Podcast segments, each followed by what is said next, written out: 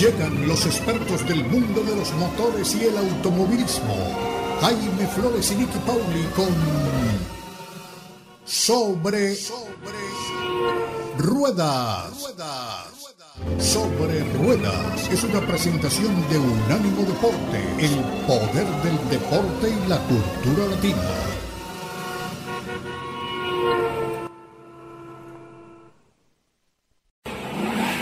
Sobre Rueda. Sobre Rueda. El programa donde rugen los motores. Todo bajo la lupa especializada de Jaime Flores y Nicky Paul. Con todo el análisis sobre el automovilismo en el mundo y la industria automotriz. Unánimo Deportes presenta Sobre Rueda. Sobre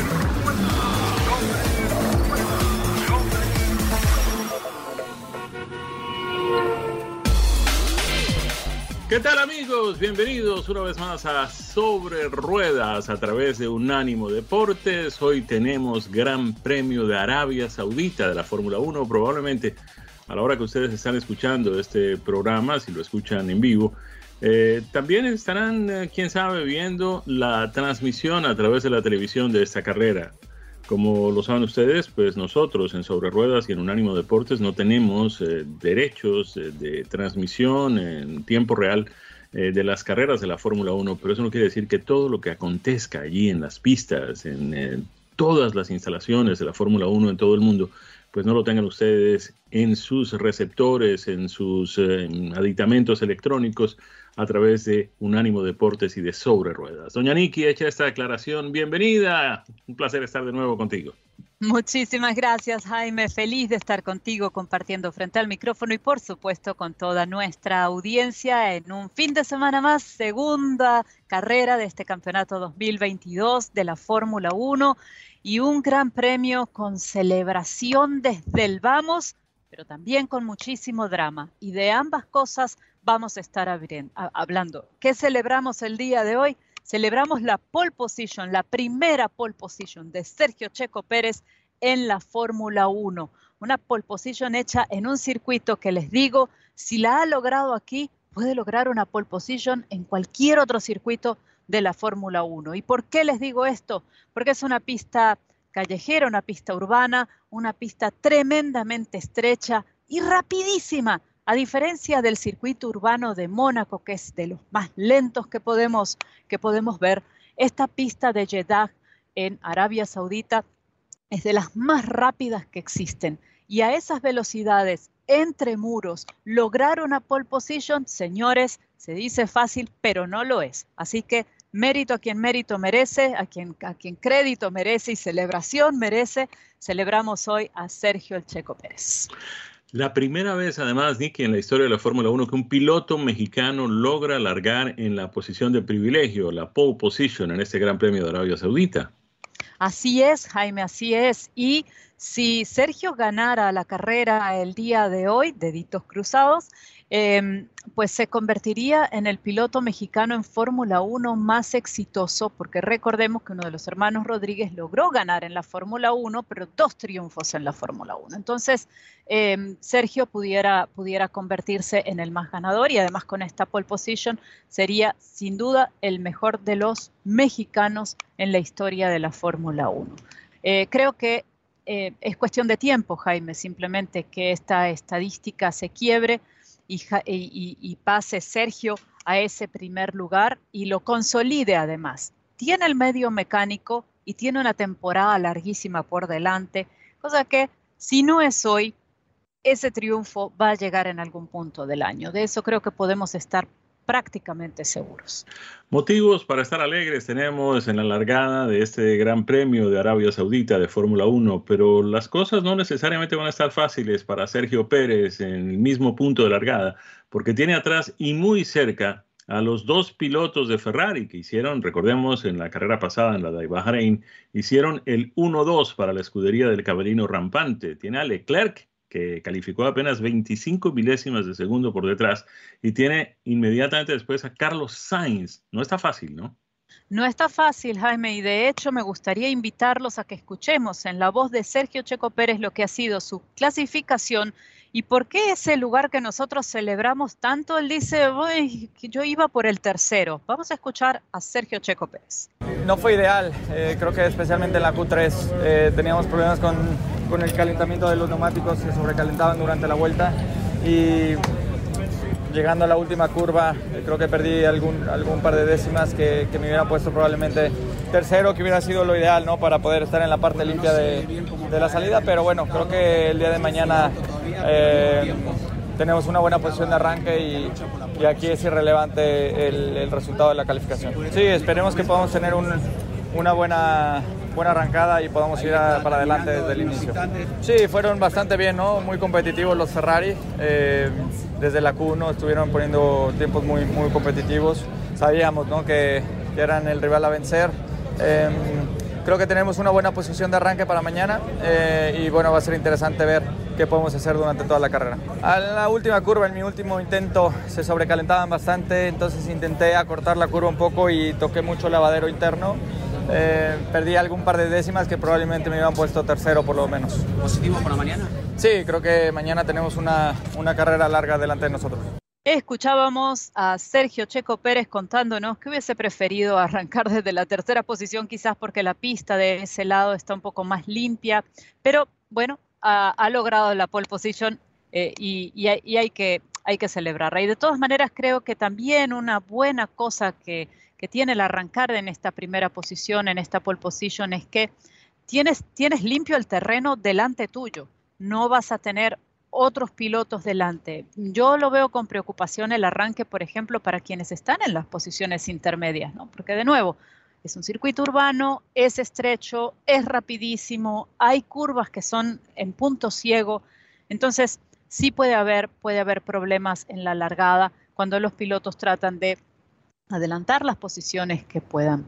¿Pero qué les parece si hablamos un poquitito de lo que es, de lo que es esta pista de poco más de 6 kilómetros de largo, que debutó hace menos de cinco meses en la Fórmula 1, este circuito de Jeddah construido por la gente de Tilke, llamado también Tilcódromo porque tiene las características que le pone este constructor de circuitos. Y ya hace cuatro, hace cuatro o cinco meses, cuando se corrió aquí en la Fórmula 1, se hablaba de que esta pista tenía desafíos muy particulares y que las áreas de salida eran demasiado estrechas y en algunos casos inexistentes, como propio en un circuito urbano. Así que le han hecho algunos cambios. Por ejemplo, en la curva 2 y en la curva 3, y esto va a afectar la arrancada de la carrera, han movido las barreras de contención de la izquierda, las han movido un poco para mejorar la visibilidad que va desde la curva 2 hasta la curva 4, que en esta pista, si ustedes miran el, trazado, el diseño de la pista, como si lo estuviesen viendo desde arriba, se van a dar cuenta que hay curvas que son tan abiertas y están nombradas como curva, curva 2, curva 27, que uno dice son curvas, pero en realidad pareciera un continuo, por eso es que es una pista tan, tan veloz. Entonces allí de la 2 a la 4 han mejorado eh, la visibilidad. En la, curva 14 también y en la 21 se han movido las barreras también hacia adentro, dando más amplitud, algo que también ocurrió en la curva 27 que se ha ensanchado a 12 metros.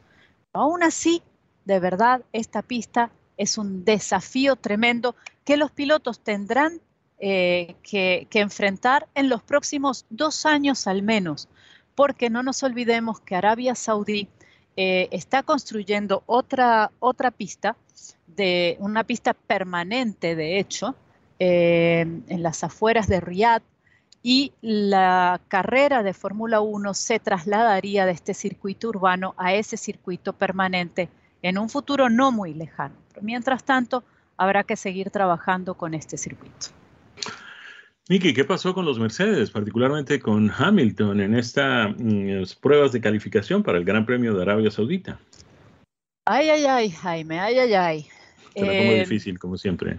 Sí, es una de esas preguntas complicadas porque no sabemos exactamente, ¿no? Los equipos entregan poca información, pero en el día de hoy eh, Lewis Hamilton estaría arrancando desde la parte eh, trasera del pelotón o desde los pits en este caso, Creo que es una buena decisión. Tienen problemas con el auto, tienen problemas con algunas de las piezas de los componentes, necesitaban cambiarlos y prefirieron tomar la penalización ahora y cambiar todo. Decía Lewis Hamilton, el auto estaba inmanejable, no, no, había, no había forma de, poder controlarlo, era un auto muy difícil de llevar.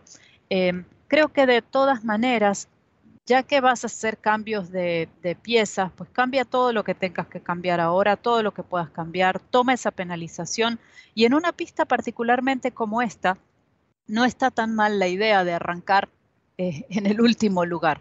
Porque arrancando en el último lugar, Jaime, te evitas precisamente lo que le hubiera pasado a él si se queda en el pelotón intermedio de la carrera, en la posición 16, donde clasificó, eh, que es un sitio muy peligroso para arrancar. Que de nuevo, lo que hablábamos recién, todos en la salida van a estar acelerador a fondo tratando de ganar eh, posiciones y ahí es donde eh, tienes mayores probabilidades de que haya algún incidente que te deje fuera de carrera. Entonces, arrancar desde atrás y luego emprender la tarea de remontar, que no es cosa fácil en esta pista, pero de todas maneras es mejor, me parece a mí estratégicamente, y no sé qué piensas tú, que hacerlo desde el centro del pelotón.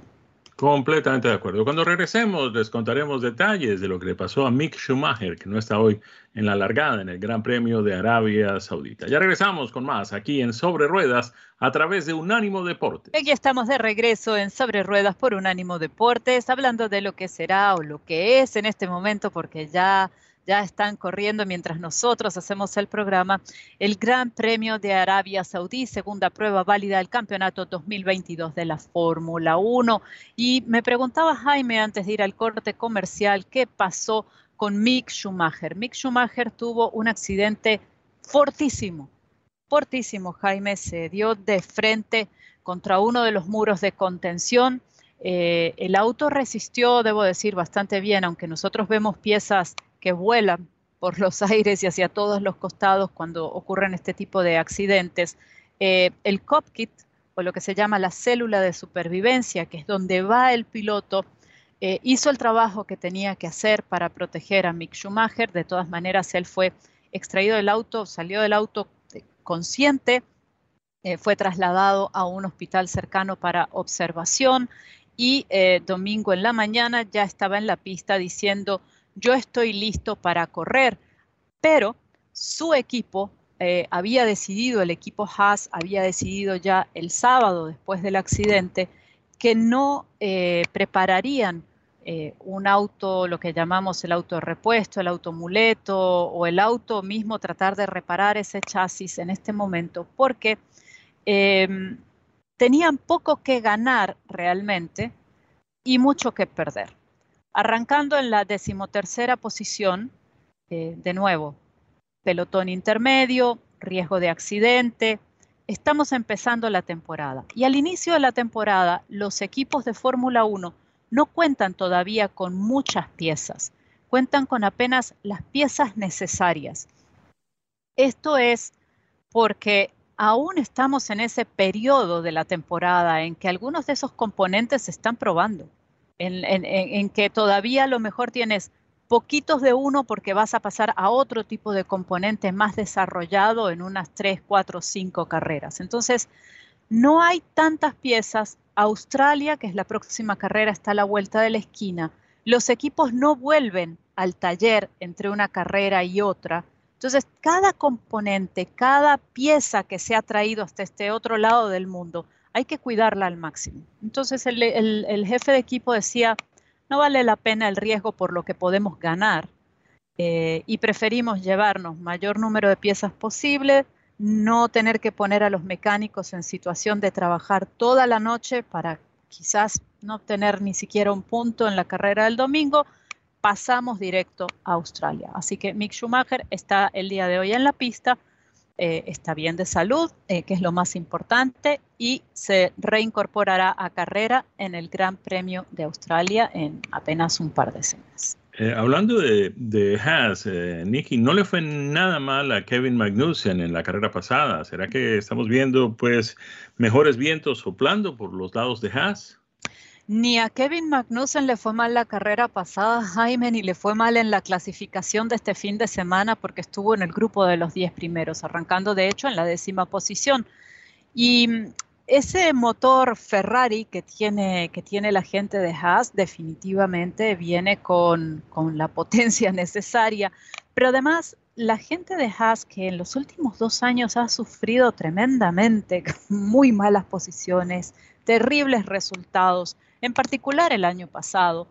No nos olvidemos que lleva, eh, desde que se habló del nuevo reglamento y se aprobó el nuevo reglamento que debuta esta temporada y que debía debutar la temporada del año pasado y luego eso se modificó por el tema pandémico, eh, la gente de Haas puso prácticamente todo lo que tenía en su cesta a funcionar para este auto y para este desarrollo dejando de desarrollar el auto con el que corrieron en 2020, 2021, ni se hable, ¿no? Entonces todo el dinero que el equipo fue recibiendo para desarrollo lo puso en este vehículo. Y creo que eh, estamos viendo el resultado de, de eso. De esa concentración de trabajo buscando unos resultados específicos. Eso por un lado. Y por el otro lado, no olvidarnos que Kevin Magnussen, que ha regresado a la Fórmula 1 para sustituir a Nikita Mazepin, eh, el piloto ruso que no está participando este año, eh, Kevin Magnussen ya había estado en el equipo Haas y se ha mostrado, pero infinitamente feliz de haber, de haber vuelto. Él estuvo corriendo aquí en Estados Unidos estos, este, este último año, estuvo y le fue bien, eh, obtuvo buenos resultados, pero él decía en una entrevista esta semana, estoy más allá de feliz. Y una de las cosas que lo tiene muy contento también es que él ya conoce la mecánica del equipo, conoce a la gente en la escudería, se siente como en casa. Eh, y eso parece que no, Jaime, pero también tiene su influencia. Eso es fundamental. Nicky, mm, cuando uno ve a Sergio Pérez, y es lamentable que en este momento no podamos mm, pues, estarles llevando a ustedes incidentes directamente de lo que está sucediendo en la carrera por cuestiones de derechos de, uso y derechos de propiedad intelectual. Eh, pero uno se pregunta cuando ve a Sergio Pérez saliendo en la primera pole position que un piloto mexicano ha conquistado en la Fórmula 1 y además teniendo a su compañero de fórmula, el actual campeón mundial de la Fórmula 1, el holandés Max Verstappen, saliendo tres lugares detrás del suyo.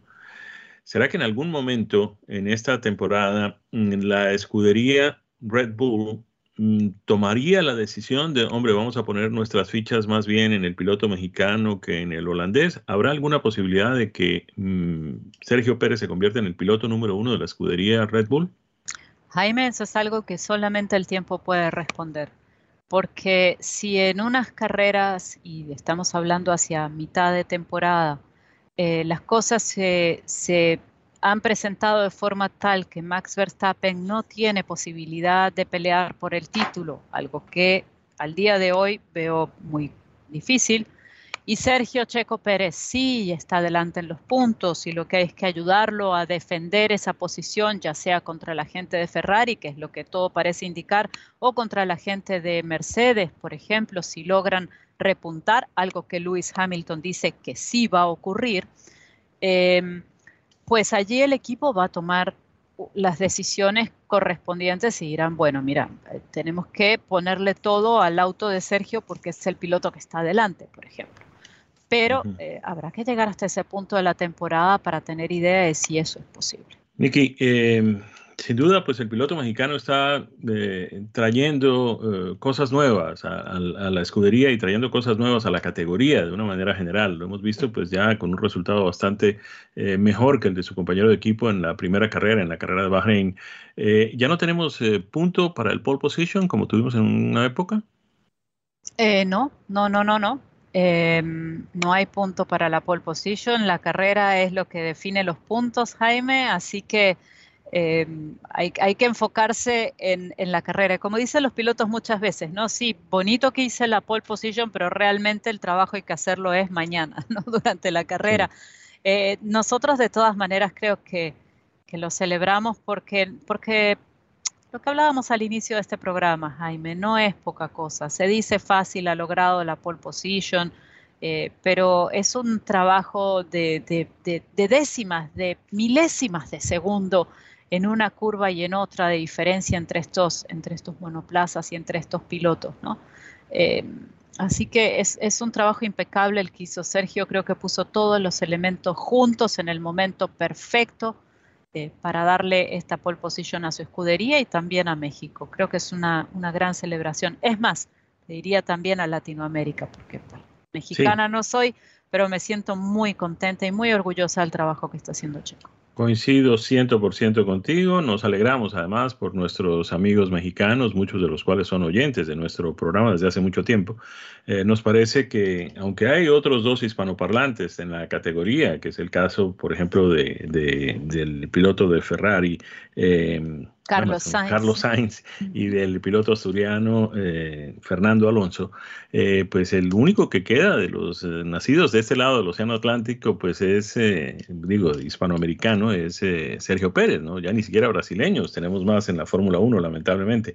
De manera que pues a Sergio le toca cargar con ese cariño, con ese aprecio, con ese apoyo, con ese respaldo que le damos los hispanoamericanos de este lado del océano y sobre todo quienes pues compartimos esta Unión Americana con tantos eh, hermanos mexicanos, de manera que pues que sea esta la oportunidad para saludarles a todos con todo nuestro respeto y con toda nuestra admiración por Sergio El Checo Pérez que está haciendo una labor formidable, no de ahora, el año pasado también tuvo unos resultados maravillosos y nos hizo vibrar con mucha alegría en algunas carreras de la Fórmula 1, además con un triunfo en Azerbaiyán el año pasado. Aquí estamos de nuevo con ustedes, iniciando un segmento más de nuestra edición de hoy de Sobre Ruedas a través de Unánimo Deportes. Niki, tenemos un mundo bastante mm, convulsionado por estos días y todo parece indicar que no solamente eh, los problemas se están presentando entre Ucrania y Rusia. También pues hay otros conflictos que están dando señales de complicarse un poco más. ¿Qué fue lo que pasó en Arabia Saudita? Pues cuando iniciamos el programa, Jaime, yo les decía, es un, programa de celebración, por lo que veníamos hablando de Sergio Checo Pérez y su pole position, pero también hubo drama esta semana en torno al Gran Premio de Arabia Saudita. Y este drama viene, Jaime, porque eh, apenas el 25 de marzo, ya estando todos los equipos de la Fórmula 1 en la pista de Jeddah, hubo un ataque con misiles a las instalaciones de la empresa Aramco, la empresa petrolera, en la misma ciudad de Jeddah. Eh, hubo una explosión de tanques con combustible por unos misiles que lanzaron eh, desde Yemen y eh, un grupo Houthi se atribuyó este, este lanzamiento de misil. ¿no? Entonces, em, este grupo dijo que ellos iban a tener una operación militar en lo profundo de Arabia Saudita. Entonces, bueno, esto despertó, por supuesto, muchísima intranquilidad y, la inquietud de los pilotos y de las autoridades que están allí, eh, tanto de la Federación Internacional de Automovilismo como de las autoridades locales en Jeddah, eh, tenían de alguna manera que garantizar la seguridad del Gran Premio y de cada una de las personas que ha viajado al Gran Premio. No es la primera vez que ocurre eh, un atentado de este tipo, ya eh, hace apenas unos días hubo algo similar. las autoridades garantizaron la seguridad de los pilotos del evento, dijeron que no iba a pasar absolutamente nada, pero las reuniones ese día se extendieron hasta muy altas horas de la noche, de la madrugada, incluso los pilotos, una vez que los directivos de equipo se retiraron eh, y que ya se había tomado la decisión de continuar con el evento, los pilotos se quedaron conversando, hubo muchos rumores. Em, de que los pilotos estaban siendo presionados para correr, luego algunos de ellos lo desmintieron. Lo que sí han coincidido todos los pilotos es en que eh, hay que conversar sobre lo que ya después de este evento habrá que buscar el espacio para conversar sobre temas de seguridad. El tema de seguridad en la pista esto que hablábamos, un circuito tan estrecho pero tan rápido al mismo tiempo que consideran los pilotos eh, es el, más riesgoso en el que corren durante todo el año. Estamos hablando de velocidades como las del Gran Premio de Monza, pero sin esas áreas de escape en la pista, porque lo que tiene son muros alrededor. Eh, y luego hablar un poco sobre si eh, van a seguir, van a continuar corriendo en Arabia Saudita con este tipo de amenazas y actividad eh, misilística alrededor, ¿no? Entonces, es una conversación que definitivamente ellos quieren tener, quieren abrir el espacio para que esto se pueda hablar. Eh, por otra parte, el grupo que se atribuyó el atentado eh, habría dicho, y esto yo no encontré una confirmación de parte del, del, propio grupo o un comunicado de parte de ese grupo, debo decirlo, lo que vi fueron comentarios de otros medios de comunicación de que esto había ocurrido, habría dicho que ellos iban a parar eh, sus, sus, agresiones o sus hostilidades o sus, eh, como lo llaman ellos, eh, operaciones militares durante los tres días del Gran Premio para garantizar que la carrera se pudiera hacer. Mm. Pero inquietante lo menos, Jaime. Sin lugar a dudas. El eh, calendario de la Fórmula 1 va a tener una semana de asueto mientras se traslada el circo a Australia. Nuestro próximo Gran Premio, nuestra próxima cita con la Fórmula 1 será el fin de semana del domingo 10 de abril. Tendremos para ustedes todos los detalles de lo que sucede en este Gran Premio australiano. Después tendremos otro asueto de una semana para que el circo regrese al territorio europeo y el fin de semana del 24 de abril, del domingo 24 de abril, tendremos el Gran Premio Emilia Romagna en Italia. Así que pues ahí estaremos pendientes. ¿Este será en Imola, Vicky? Sí, señor. Será en Imola y bueno, estaremos figurativamente desde allí porque no podremos estar en persona, Jaime. No estaremos en persona en Imola, pero vamos a estar en persona un par de semanas después porque la Fórmula 1 viene por primera vez en su historia a Miami para el premio crypto.com. Esto tendrá lugar el domingo 8 de mayo y también ustedes tendrán todos los detalles aquí en Sobre Ruedas a través de Unánimo Deportes. Tendremos también todos los detalles del próximo auto show, el gran auto show, el regreso finalmente, después de dos años de ausencia, de los grandes auto shows aquí en los Estados Unidos. Esta vez será el de Nueva York, que tendrá lugar a partir del 13 de abril el 13 y 14 serán los días de las conferencias de prensa, los días eh, de medios de comunicación.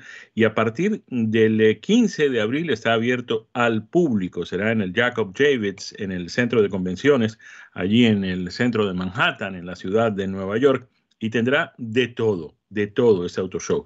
Habrá algunos estrenos muy, muy, muy interesantes. Yo quiero mencionar apenas algunos. Tendremos el Ford Bronco Raptor, el regreso del Bronco, pero ahora en la versión Raptor que pues quienes conocen la versión Raptor del F-150 adoran ese producto, les encanta, les parece que es una combinación del vehículo utilitario por excelencia, que es el pickup, con todos estos detalles súper deportivos eh, de la versión Raptor. Pues ahora Ford ha puesto todo eso en el Bronco, que es un utilitario deportivo eh, con cabina cerrada, a diferencia del pickup, que obviamente pues tiene la cajuela abierta. Tendremos también, hablando de Ford F-150, la versión eléctrica, completamente eléctrica. El Lightning de Ford estará allí, el pickup full electric de la marca americana. Hablando de eléctricos, completamente eléctricos, tendremos el Kia EV6, que es muy similar a la Ioniq 5 de la compañía Hyundai. Estaremos viendo también en detalle el Jeep Grand Cherokee L, Grand Cherokee L, que es esa versión alargada más amplia, más grande del Jeep Grand Cherokee, que viene a competir justamente con el Cadillac Escalade. Seguimos con los eléctricos. Esa va a ser obviamente la tendencia, no solamente de este auto show, sino de toda la industria automotriz en los Estados Unidos. El fabricante japonés estará presentando el Nissan Ariya, un producto también completamente eléctrico. Nissan presentará su Z, el Z, que es pues ya la nueva versión de lo que por muchos años fue el 370. Comenzó con Datsun 240 por allá por eh, inicios de la década de los 70, se convirtió posteriormente en Nissan 350, llegó a 370 y ahora Nissan ha dejado solamente la denominación Z para este vehículo. Veremos el Subaru BRZ también estaremos viendo el Subaru Solterra, el Subaru WRX, ese deportivo delicioso de la marca japonesa. Veremos un eléctrico de Toyota, tal vez sea el primer eléctrico full eléctrico de Toyota, el BZ4X. Estará el Toyota Sequoia 2023 que trae pues las variantes que trae también el Toyota Tundra. No olvidemos que este utilitario de gran tamaño, utilitario deportivo de Toyota, pues se basa en la plataforma del pickup de gran tamaño de esta marca japonesa que es desarrollado, producido y, fabricado completamente aquí en los Estados Unidos, en la planta de San Antonio, en Texas. Pues al cambiar la eh, plataforma, que es la del eh, Toyota Tundra, pues cambia también la del utilitario deportivo, que es el Toyota Sequoia, tendrá una versión híbrida también. Veremos los detalles de ese mismo Toyota Tundra al que hacíamos referencia. Y estaremos viendo los primeros carros vietnamitas que llegan a los Estados Unidos, el VinFast VF8 y el VinFast VF9, automóviles desarrollados, diseñados, producidos y fabricados en Vietnam que llegan a los Estados Unidos. Y estaremos viendo algo que ya está haciendo éxito en las redes sociales. No sé si lo has visto, Nicky, que es el Volkswagen ID Buzz, que es la versión eléctrica eh, un poco más compacta de ese inmortal minibús del, eh, de Volkswagen, lo que llamaron en algunos mercados la combi, y que se convirtió casi que en un símbolo de una época, la época de los hippies. Ese vehículo era pues el, el vehículo en que todo el mundo quería viajar por todas partes, con la familia o sin ella. Ese vehículo inolvidable que en algunos mercados se comercializó como el Volkswagen Combi regresa, pero ahora en versión eléctrica y mucho más compacto. Cumplimos compromisos y cuando regresemos les estaremos trayendo detalles de lo que fue nuestra experiencia en Palm Springs, en California, con el nuevo Volvo C40 completamente eléctrico.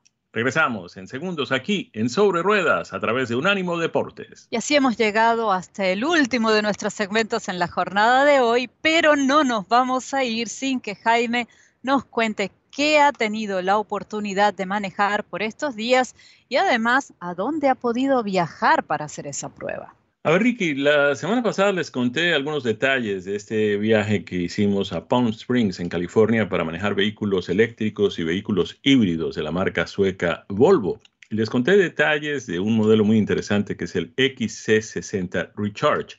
Este XC60, les decía, es un vehículo híbrido con unas características muy especiales, además con una autonomía puramente eléctrica que puede llegar a las 41 millas. Para muchas personas esto es el eh, recorrido de casa al trabajo y regreso, de manera que pues prácticamente pueden usar el vehículo full eléctrico sin, sin, sin utilizar una sola gota de gasolina para ir y regresar al trabajo. Pero además de este XC60, Volvo nos dio la oportunidad valiosísima, además, de manejar un modelo completamente nuevo y completamente eléctrico. Se trata del C40 Recharge. Este C, a diferencia del uso que le daba Volvo a esta misma letra hace algunos años, y que significaba coupe, esta vez C significa crossover. Y esta es la apuesta que hace Volvo en este segmento que se ha convertido en el segmento más popular para la industria automotriz en todo el mundo. Lo hemos dicho en otras oportunidades, la gente ha dejado un poco de lado los automóviles eh, convencionales y se han ido directamente a los crossovers, aquellos em, camionetitas, aquellos utilitarios que son basados en plataformas de automóviles. Pues este C40 Recharge es un mm, crossover por excelencia, con todas las ventajas, la versatilidad, la posición del conductor a la hora de conducir un poco más alto con referencia a otros vehículos, el eh, tamaño, la capacidad para transportar cinco pasajeros y una cantidad significativa de equipaje, volúmenes, en fin, todo ese tipo de cosas. La visibilidad desde adentro hacia afuera, en la parte posterior también, que es muy importante en materia de seguridad. Las personas quieren estar viendo hacia todos lados y que haya vidrios, ventanas y mecanismos de comunicación visual con el resto del mundo. Pues todo esto lo tiene este Volvo C40. Pero además viene con dos motores eléctricos. Es completamente eléctrico, dos motores eléctricos, uno frontal y uno mm, central. Eh, que le dan pues tracción en las cuatro ruedas, pero además una potencia súper especial, 402 caballos. Y si a esto le sumamos el torque, estamos hablando de más de 470 libras por pie de torque. Tiene una batería grande, un paquete de baterías con 75 kilovatios de energía reutilizable. Y esto permite una autonomía de 225 millas eh, con una carga completa de electricidad. Es un vehículo que llega a competir con otros que pues ya están en el mercado desde hace algún tiempo. Es el caso del Audi Q4 e-tron, el Mercedes-Benz EQA y el Tesla del modelo Y o del modelo Y, como ustedes prefieran llamarlo. Algo muy competitivo en este modelo de Volvo es sin lugar a dudas el precio. Este modelo C40 debidamente equipado, muy generosamente equipado, viene con un precio de 59.845 dólares, que es un precio alto si se compara con vehículos convencionales, pero que está muy dentro de la franja correspondiente a los vehículos eléctricos. Les decíamos que tiene dos motores eh, eléctricos, ambos de corriente alterna, uno instalado en la parte delantera del vehículo y otro en la parte central. Esto le permite a este Volvo C40 entregar una aceleración de 0 a 60 millas en apenas 4.7 segundos comparte el, tren de potencia con el modelo Polestar 2, que es otro vehículo eléctrico de la marca Polestar, que se ha convertido también en una división de productos más sofisticados, también un poco más de lujo eh, de la marca sueca, de la marca sueca Volvo, a la que estamos haciendo referencia. Les decía que la capacidad de carga de 75 kilovatios permite una autonomía de 225 millas. Eh, para mí, y esto lo he comentado en otras oportunidades, este es el, benchmark, este es el punto de referencia, porque esa es justamente la distancia que hay entre mi casa y los parques de Disney en el centro de la Florida, que es, digamos, el viaje mm, largo, tradicional que mi familia realizaría, de manera que para mí este vehículo me permitiría salir de mi casa y llegar a estacionar en un parque de los de Disney. Esto no significa que no haya por el camino, y las hay, y cada vez hay más, y la Florida se ha convertido en el tercer estado en los Estados Unidos después de California y Nueva York en cuanto a estaciones de recarga eléctrica. Hay tres tipos de recargas ya para vehículos eléctricos. La recarga natural de los 110 voltios que todos los vehículos traen, una de 220 voltios que permite que la carga se haga en la mitad del tiempo, es decir, mientras uno necesita unas 10 horas para cargar un vehículo con 110 voltios, necesitaría 5 para cargar uno con 220 voltios, pero ya también están en el mercado las super rápidas, las estaciones de carga super rápida que funcionan con 440 voltios y que en cuestión de 20 minutos pueden cargar 80% de la batería de un vehículo convencional, de un vehículo eléctrico convencional. Esa parada de 20 minutos sería, pues, no exactamente igual en tiempo, pero muy similar a la que uno, volviendo a pensar en el tema del viaje entre Miami y Orlando, pues hay varios puntos en el Turnpike de la Florida en los que pues existen ya estas estaciones de recarga y una parada allí para simplemente ir al baño, tomar un refresco, descansar un poco, estirar las piernas, pues puede perfectamente durar esos 20 minutos y podría uno recargar el vehículo. En eh, mm, cuanto a rendimiento, esto que estamos hablando, todo esto resumido, sería el equivalente más o menos a unos 700, o perdón, a unas 72 millas por galón, es decir, la economía del vehículo eh, comparando los términos el eléctrico con los de gasolina, daría algo semejante a las 72 millas por galón. El vehículo es muy confortable, eh, viene muy bien equipado, el tablero de instrumentos es eh, notable, vale la pena destacar el hecho de que tiene una pantalla vertical en el centro de la consola con toda la información de lo que tiene que ver con infoentretenimiento, con todo lo que tiene que ver con el sistema de carga del vehículo, con los sistemas opcionales de mm, manejo, eh, tiene también, eh, lo mencionamos ya la semana pasada, pero quiero mencionarlo de nuevo, el sistema de manejo con un solo pedal, de manera que cuando uno suelta el acelerador, el vehículo entiende que lo que quiere uno es detener el vehículo y frenarlo, y el vehículo se propone a eso de inmediato, encendiendo además las luces del freno para que el vehículo que viene atrás perciba que el vehículo que está adelante está reduciendo significativamente la velocidad. ¿Qué les podemos decir en cuanto a otras cosas? Pues obviamente tratándose de un vehículo eléctrico no tiene transmisión, eh, los ejes vienen conectados directamente al motor eléctrico, de manera que pues la marcha es una sola. Les decía que en materia de aceleración permite el modelo más sofisticado eh, llegar de 0 a 60 millas por galón en 4.7 segundos. Em, la autonomía, les decía, es de 225 millas y mm, el precio lo habíamos comentado ya, 59.845 dólares. Este nuevo Volvo C40 que estará llegando a los concesionarios ya en un par de semanas. De manera que ahí les dejamos esta mm, iniciativa, esta eh, opción. Si alguien anda por ahí buscando un vehículo eléctrico y quiere comprarse uno que sea además seguro, que ese es prácticamente el sinónimo de la marca Volvo. Recordemos que Volvo, la marca sueca, fue la que inventó el cinturón de seguridad para los vehículos y desde allí pues ha tenido un eh, destaque muy especial en el desarrollo de sistemas de seguridad dentro de los automóviles. Pues la gente de Volvo que ha decidido además pues que todos sus vehículos antes del año 2030 serán eléctricos y no producirán una sola gota de monóxido de carbono, pues tiene ahora ya en el mercado este nuevo modelo, el C40.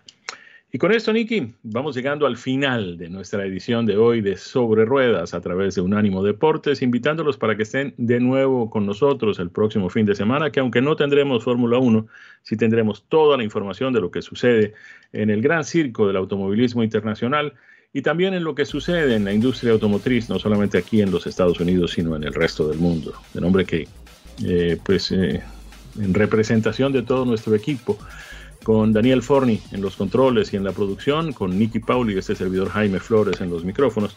Les deseamos a todos un muy feliz domingo, una semana muy productiva y los esperamos de regreso con nosotros el próximo domingo. Felicidades para todos, que la pasen muy bien. Esto ha sido Sobre Ruedas, una presentación de Ánimo Deporte.